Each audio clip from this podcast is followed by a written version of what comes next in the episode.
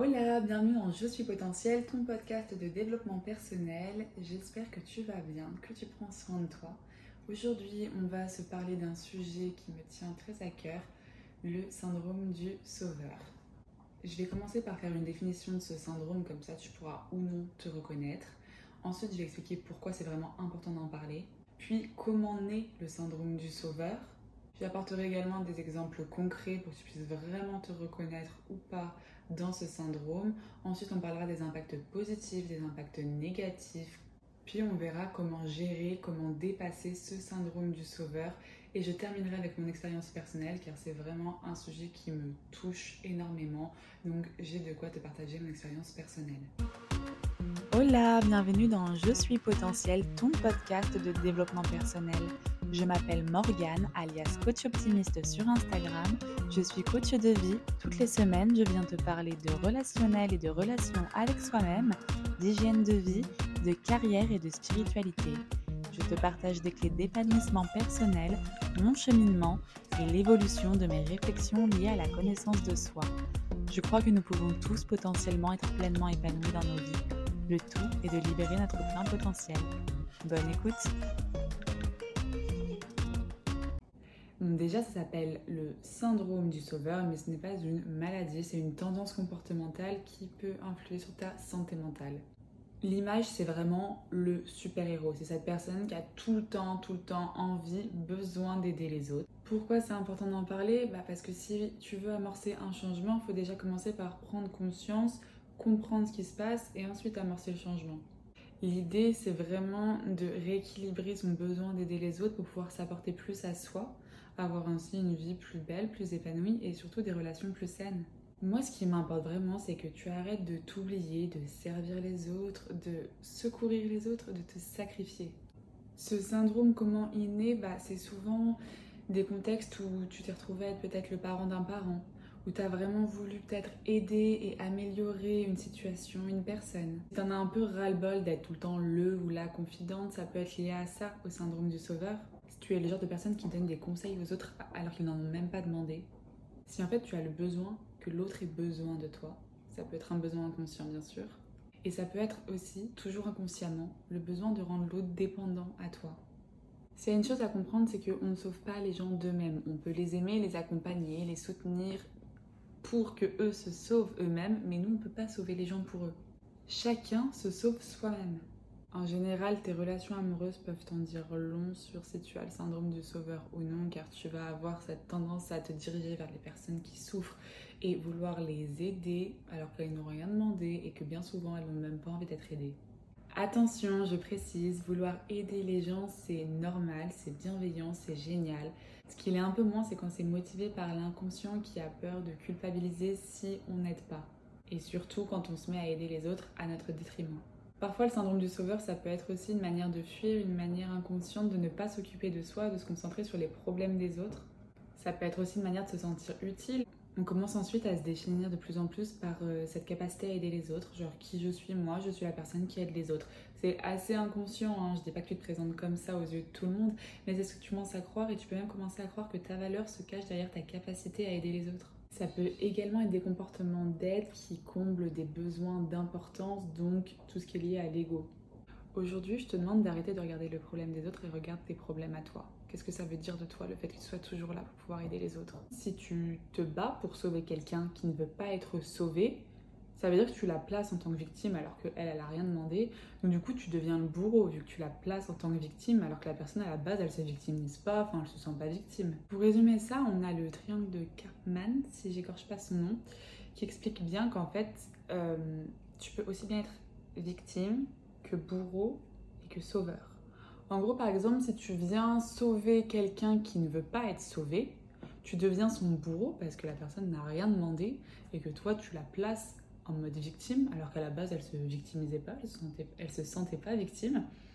Et du coup, cette personne, si tu n'arrives pas à la sauver, tu mets toute ton énergie pour ça et tu n'arrives pas à la sauver, ça va devenir toi la victime parce que tu vas te faire prendre dans cette spirale et ça va être toi la personne qui souffre et qui va avoir besoin d'être sauvée. Essaye de bien garder ce triangle en tête avec victime, bourreau, sauveur pour ne pas tomber dans ce triangle infernal. Je sais que ça peut être dur à comprendre, mais en fait, Parfois, la meilleure façon d'aider quelqu'un, c'est de ne pas l'aider. Et dans la même dynamique, parfois, te prioriser toi, faire attention à toi, c'est la meilleure manière d'aider l'autre. Par exemple, moi, si je me priorisais pas, je pourrais pas aider les autres. C'est parce que j'ai appris, moi, à me placer en première, à poser mes limites avec les personnes qui ne veulent pas se faire aider, que je voudrais potentiellement aider, tout ça, à m'éloigner de ces personnes-là, à poser mes limites pour pas perdre mon énergie dans des combats qui n'ont pas de fin, que j'arrive du coup à me ressourcer, à vraiment reprendre de l'énergie avec des moments à moi, en répondant à mes besoins, pour ensuite pouvoir accompagner les personnes qui souhaitent se faire accompagner pour aller mieux, donc à travers mes coachings. Bon, on va partir sur des exemples concrets pour que tu puisses euh, te rendre compte si tu as ce syndrome du sauveur, si tu as ces tendances comportementales-là. Typiquement, si tu te mets dans des relations amoureuses ou avec des personnes qui ont des problèmes émotionnels et comportementaux, mais genre des vrais problèmes. On a tous nos, nos petits traumas, voilà, nos problématiques, c'est normal. Mais par contre, quand la personne a des vraies problématiques qui la bouffent dans son quotidien et que toi tu t'amuses à jouer au super-héros, en gros à mettre tes besoins de côté et tout faire pour répondre aux besoins de l'autre, et qu'en fait tu commences à te négliger toi-même pour le bonheur de l'autre, là on est sur du syndrome de l'imposteur. La version vie familiale, c'est ce membre de la famille qui va porter tous les problèmes des autres membres de la famille ou d'un seul, on s'en fiche, mais qui va vraiment tout prendre sur son dos et qui va vraiment s'oublier et avoir cette culpabilité si elle n'aide pas les autres. On a également version amitié, c'est le fait de vouloir résoudre les problèmes de tous ses potes, d'être toujours là pour euh, les autres, d'être vraiment là où le bon ami, vraiment euh, la personne qui encaisse, qui trouve les solutions à tout, euh, le super-héros en fait. Et à ce moment-là, souvent, on est la personne qui sacrifie son temps et son énergie. On a également la version vie professionnelle où tu vas être la personne qui va euh, essayer de décharger ses, collègues, qui va prendre les responsabilités, qui va prendre sur son dos les tâches, tout assumer pour pouvoir décharger les autres. L'idée c'est de ne pas voir les autres stressés, submergés, mais le résultat c'est que toi, euh, bah, tu prends des séquelles de malade en termes de stress, en termes de charge mentale, ta vie perso elle peut en pâtir, et ton bien-être en fait, juste globalement même dans les nobles causes comme le bénévolat, en fait, euh, si tu es investi à 2000% sur tous les fronts et que tu ne te donnes pas de temps à toi et tes problèmes, ça c'est un peu la stratégie de l'autruche, c'est que tu négliges ta propre vie et tes besoins au profit de la vie, des besoins des autres. Et on a aussi ce phénomène en groupe quand tu vois la personne, elle est un peu euh, le pacificateur, le médiateur, la personne qui va essayer de se mettre entre les conflits euh, de manière très très neutre pour faire en sorte que tout se passe bien, que tout s'arrange et qui va du coup se mettre dans des situations stressantes où elle n'a rien à faire, elle n'a rien à voir et elle va vraiment vouloir bah, faire en sorte que tout se passe pour le mieux. Si tu écoutes ce podcast sur YouTube, n'hésite pas à me dire en commentaire euh, si tu te reconnais dans certains exemples. Moi, j'avoue que encore actuellement, je pense que c'est le côté pacificateur en groupe, la personne qui veut calmer tout le monde, allez, venez, on s'aime, venez, on se détend, alors qu'en vrai, bah, si vous voulez vous battre, mais battez-vous, tu vois, c'est pas mes affaires. Genre, euh, je peux pas euh, régler toute la misère du monde. Genre, si t'as envie de t'embrouiller et que toi t'as envie de t'embrouiller, mais embrouillez-vous. Qu'est-ce que tu veux que je fasse? Je vais pas arriver avec mon drapeau blanc pour me faire piétiner. Voilà. Donc comme tu vois, je te dis que c'est encore une tendance que j'ai. Et c'est pas pour autant que j'en ai pas conscience, hein. tu vois bien ce que je viens de dépeindre comme profil. Ça se fait pas en claquant des doigts, je t'en parlerai plus à la fin, histoire d'être un petit peu organisée dans mon podcast et de passer sur le côté euh, où je te parle de mon témoignage. Alors certes, j'ai réglé tout ce qui était un peu syndrome du sauveur, côté vie familiale, euh, vie euh, amoureuse, etc. Mais par contre, voilà, en groupe, des fois, ça peut se manifester. On va passer aux avantages du syndrome du sauveur. Donc déjà, je suis pas là non plus pour cracher dessus. Déjà, c'est quelque chose qui m'a concernée pendant de longues années et encore un petit peu aujourd'hui et qui concerne autour de moi. Et en fait, souvent la personne, ça part d'un bon sentiment. C'est que tu veux aider l'autre, donc il n'y a pas à condamner ça. C'est juste que souvent, c'est contre-productif. Mais par contre, je pense qu'il y a énormément de professionnels du bien-être qui ne seraient pas des professionnels du bien-être s'ils n'avaient pas ce petit côté syndrome du sauveur. Le tout, on verra après, c'est de trouver l'équilibre pour pas s'enlever à soi ce qu'on donne aux autres, que ce soit plutôt en un échange. Et c'est bien l'erreur que font la plupart des gens en général, c'est pas des échanges, c'est des dons de soi, des dons de soi. Bon, d'ailleurs, tout ce que je te raconte aujourd'hui, c'est très très en lien avec le podcast d'il y a deux semaines, il me semble, sur le syndrome de la gentille personne. Je t'invite à aller l'écouter si tu te reconnais dans le syndrome du sauveur, ça peut être lié, pas forcément, ça peut. Bon, en termes d'avantages avec ce syndrome du sauveur, on a euh, le côté satisfaction. On a une satisfaction personnelle à réussir à aider les autres, ce qui peut nourrir son estime personnelle, son estime de soi. Bon, par contre, il y a énormément d'autres méthodes de... Par contre, il y a énormément d'autres méthodes pour nourrir son estime personnelle qui sont beaucoup plus saines et que je recommande. En termes d'avantages, on a aussi le renforcement de certaines compétences parce que du coup, à vouloir tout le temps, tout le temps aider les autres, bah, tu te retrouves à faire des choses que tu n'aurais jamais fait à la base et du coup, bah, au moins, tu acquiers des compétences. Hein. Si on veut positiver, là, euh, supposons que tu es au travail et tu chopes euh, toutes les euh, tâches des autres parce que en fait, ta collègue te fait de la peine à être débordée sait juste pas gérer son temps. Mais bon, bref, toi, tu décides de prendre ces problématiques pour tes problématiques et de du coup commencer à faire son travail. Au moins, on peut dire que tu deviens multitâche. Enfin voilà, tu es polyvalent. Pour ma part, c'est sûrement parce que depuis la plus tendre enfance, je cherche à être la personne à qui on peut parler de tout, à qui on peut décharger tous ses problèmes, euh, la personne qui peut te comprendre, la personne avec qui tu vas te sentir mieux après avoir eu cette discussion, la personne qui va t'écouter. C'est sûrement grâce à cette tendance que j'ai eue depuis petite qu'aujourd'hui je suis capable bah, d'entendre tout et n'importe quoi sans que ça me choque, sans juger et avec une attention, une écoute active. En termes d'avantages, avec le syndrome du sauveur, c'est aussi une grosse connexion, création de liens. Parce que quand tu es là pour les autres, pour les aider euh, dans les moments les plus durs, etc., bah, c'est clair que ça renforce les liens. Mais ça peut aussi détruire des liens parce que ça peut donner naissance à des relations malsaines. on va passer, comme tu l'as vu, des avantages parce que même s'il y a toujours deux côtés, globalement, c'est pas un plus dans ta vie d'avoir ce syndrome du sauveur. L'idée, c'est vraiment de savoir rééquilibrer à quel moment tu donnes aux autres et à quel moment tu priorises toi. Le désavantage numéro un, c'est être épuisé physiquement et émotionnellement. Enfin, à force, t'es vidé de stress et de fatigue. Ensuite, on a le fait de se négliger soi-même, parce que souvent, quand tu es absorbé dans les problèmes des autres, tu ne te prêtes pas attention à toi ni à tes besoins. Parce que tu es juste trop absorbé par le sauvetage des autres pour te prêter de l'attention à toi. On a aussi comme des avantages la perte d'identité parce qu'en fait, bah, à force d'être juste la bonne samaritaine, tu sais même plus qui tu es à part la personne qui aide les autres. tu commences à te définir comme ça. Un autre désavantage du syndrome du sauveur, c'est la dépendance affective. En fait, à force de te battre pour certaines personnes, de tout donner pour eux, bah, en fait, tu n'arrives plus à te détacher de ces personnes toxiques qui te détruisent. Ça peut aussi engendrer des relations tendues parce qu'en fait, euh, à force de vouloir sauver tout le monde, même ceux qui t'ont rien demandé, tu peux vraiment les étouffer. Donc ça peut créer de réelles tensions. Et le dernier désavantage, je dirais, c'est euh, cette frustration parce qu'en fait, le résultat, il dépend pas de toi. Toi, tu peux donner ton max, ta vie pour que tout aille mieux pour arranger le problème des autres. Si la personne n'a pas décidé qu'elle allait elle aussi arranger ses propres problèmes, ça va être un échec. Tu vas être déçu. Et puis voilà, il y a tout ce côté stress, pression, ça peut mener à la dépression. Donc tu l'auras compris, aider les autres c'est génial, mais l'idée c'est de doser. Faut pas que ça devienne un dû, une habitude. C'est juste toi, tu passes ton temps à t'aider toi-même et quand il y a besoin, quand tu décides que tu peux, que tu as envie, bah là tu aides de manière beaucoup plus qualitative parce que tu as beaucoup plus à offrir à quelqu'un quand toi tu vas bien. Bon alors comment gérer et se débarrasser du syndrome du sauveur? Bah déjà en fait en prendre conscience, donc euh, c'est le rôle de ce podcast, donc peut-être que tu as pu te reconnaître dans les exemples que j'ai donnés. Donc déjà quand tu en prends conscience, il y a, il y a déjà une énorme partie du travail qui est faite. Ensuite je pense qu'il y a un travail de fond, de compréhension de ce qui se passe en toi à faire.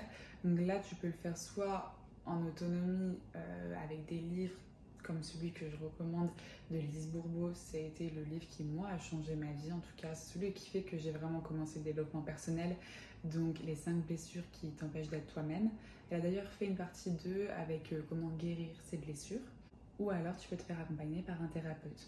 Déjà, à ce moment-là, quand tu as pris conscience que tu as le syndrome du sauveur, que tu le comprends parce que tu as travaillé un peu sur le pourquoi du comment dans ton passé, potentiellement avec un thérapeute, à ce moment-là, on peut revenir dans le présent, qu'est-ce qui se passe aujourd'hui et qu'est-ce que je veux pour mon futur? Donc là, on est beaucoup plus sur le rôle d'un coach. Et là, on commence à travailler sur apprendre à se placer en priorité. L'idée, c'est d'apprendre à se connaître et à s'aimer. Je sais, c'est une phrase un peu bateau qu'on entend partout à toutes les sauces et qui veut peut-être rien dire pour toi. Mais quand tu es au courant de qu'est-ce que tu as besoin, quelles sont tes énergies, quelle est ta personne à toi quand elle va bien, parce que oui, il y a différentes versions de ta personne. Il y a la version de toi quand tu te fais piétiner par les autres et par la vie, et la version de toi quand tu poses tes limites, quand tu te respectes et que du coup tu brilles, tu peux apporter aux autres tout ce que tu as, toutes tes ressources, exprimer ton plein potentiel. L'étape d'après pour moi, c'est de développer sa confiance en soi, son estime de soi. Parce que en fait, quand tu es en place sur qui tu es, que tu n'as plus rien à prouver aux autres, bah, d'un coup, tu vis plus pour toi, tu vis plus pour les autres. Parce que tu n'as pas besoin d'être validé, tu n'as pas cette peur inconsciente qu'on te rejette, tu n'as pas cette culpabilité de vivre pour toi. Parce que bah, tu sais très bien que tu mérites pas moins que de te placer en priorité. L'idée, c'est de comprendre que tu es assez et que tu en fais assez. Et je terminerai avec le fait de pratiquer l'autocompassion. En fait, t'es pas un super-héros, tu as le droit de faire des erreurs, tu es humain. Tu as le droit de pas être en mesure de tout résoudre. Tu as le droit de pendant, je sais pas, deux semaines, trois semaines, dire Ok, me parlez plus, je suis plus là, je suis morte, je suis plus là. Démerdez-vous. Tu vois, cette compassion que tu as tout le temps pour les autres et qui fait que tu fais passer leurs besoins avant toi-même, bah, il faut que tu l'aies pour toi. Regarde-toi un peu comme euh, ta meilleure amie, soit ta propre meilleure amie, et dis-toi, mais attends, ma pauvre chérie, là c'est vraiment pas cool ce qui t'arrive, peut-être que c'est le moment de prendre du temps pour moi. Donc on est d'accord que se lamenter sur son sort, c'est pas du tout productif. Euh, par contre, bah voilà, ça apporter de l'amour en se regardant d'un point de vue extérieur, en disant, ok, bon là t'as dégusté ma chérie, là tu mérites en fait une pause, là tu mérites de prendre du temps pour toi, là tu mérites de te faire plaisir, là tu mérites de dire merde aux autres. Et tu vas voir, ça peut vite devenir une habitude parce que c'est juste génial de se faire passer en priorité. Après, tu as une énergie de malade.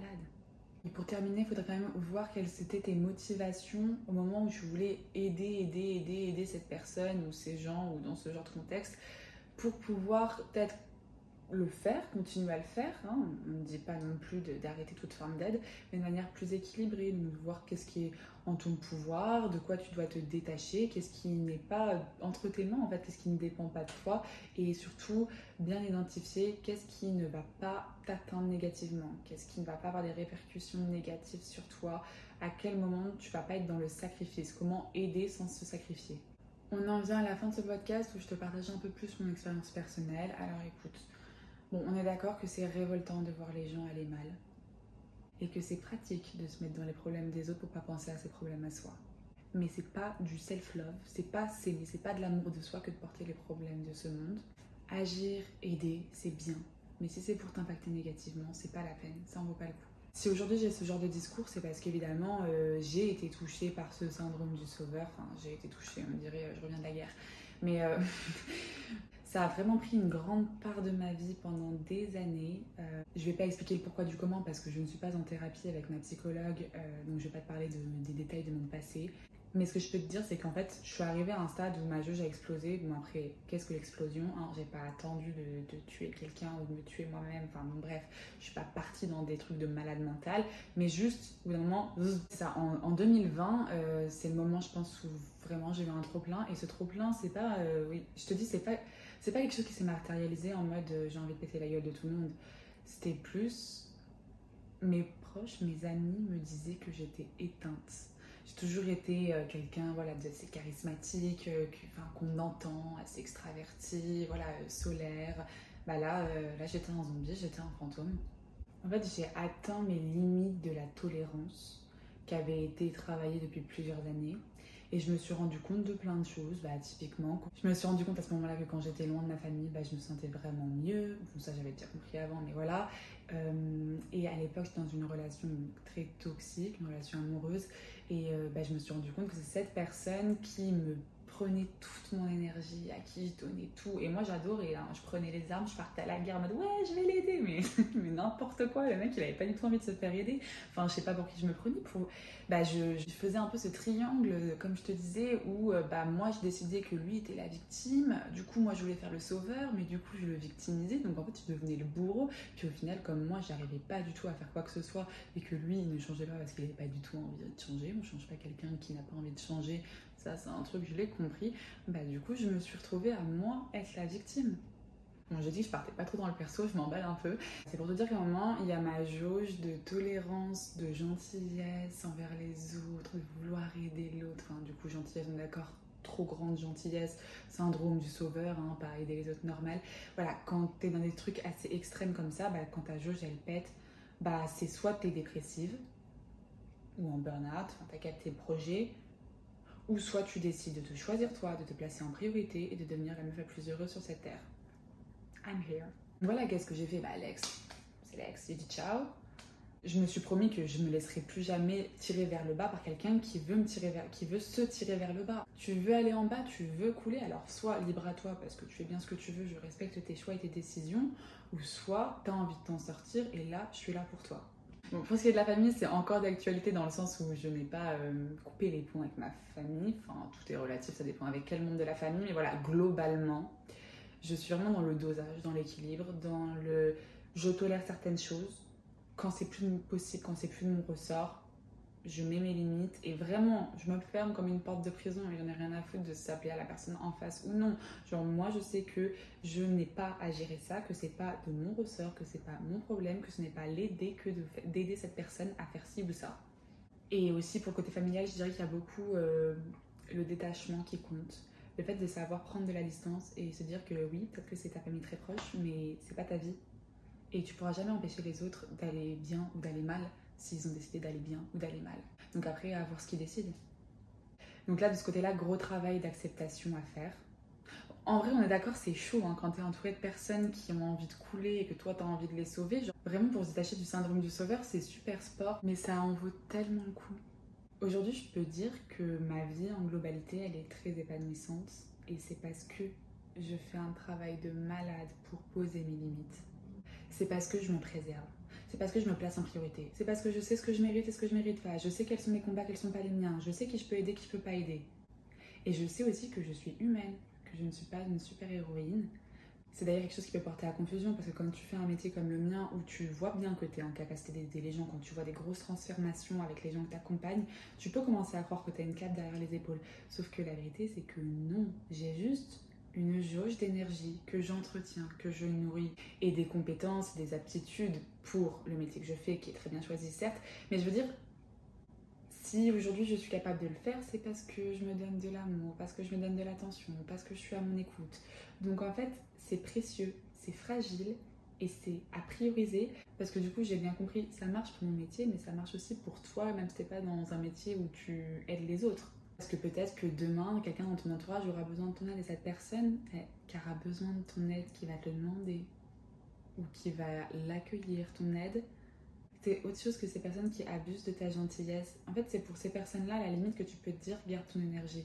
En gros, aujourd'hui, je garde mon énergie pour les gens qui ont envie de changer, pas les gens que moi j'ai envie de voir changer. Et c'est sûrement cette frustration des personnes que j'ai vues qui ne voulaient pas changer, qui étaient bien dans leur mal-être, qui fait qu'aujourd'hui, j'ai tellement à donner aux personnes qui sont prêtes à passer à l'action et qui font la démarche et qui ont le courage de venir me contacter pour réussir à aller vers une vie meilleure, où ils se respectent mieux, où ils s'épanouissent pleinement. En gros, j'ai choisi mon combat. J'accompagne pas les gens qui ont besoin d'être sauvés, j'accompagne les gens qui ont envie de se sauver eux-mêmes. Et voilà, ce podcast touche à sa fin. Je pense qu'il va être très long parce que j'ai la tête qui chauffe. J'ai l'impression que je nous fais un monologue depuis un bout moment. J'ai pas la montre en main, mais quoi qu'il en soit, si t'es arrivé jusqu'à la fin, merci pour ton écoute ça me touche énormément de voir voilà, de plus en plus de likes, des personnes qui écoutent le podcast parce que un œil quand même toujours sur les plateformes d'écoute, Spotify, Deezer, Apple Podcast et vos commentaires sur YouTube, ça me fait trop chaud au cœur vraiment parce que là je suis quand même tout seul en train de parler à mon téléphone donc ça met un peu d'interaction quand je vois que vous commentez et que vous avez un avis, que vous vous sentez touché par ce que je raconte. Donc merci pour ça, merci pour votre soutien. Si tu envie de me faire part de ton expérience avec euh, ce syndrome du sauveur que j'ai d'ailleurs potentiellement pu appeler le syndrome de l'imposteur sans faire exprès dans le podcast, je précise parce que bon, avec tous ces syndromes, des fois je m'y perds. Mais voilà, si tu as envie de me parler de ton expérience avec le syndrome du sauveur, n'hésite pas à m'envoyer un message sur Instagram, ce sera avec plaisir que j'échangerai avec toi. J'en ai fini pour aujourd'hui, je te fais des bisous et je te dis à bientôt.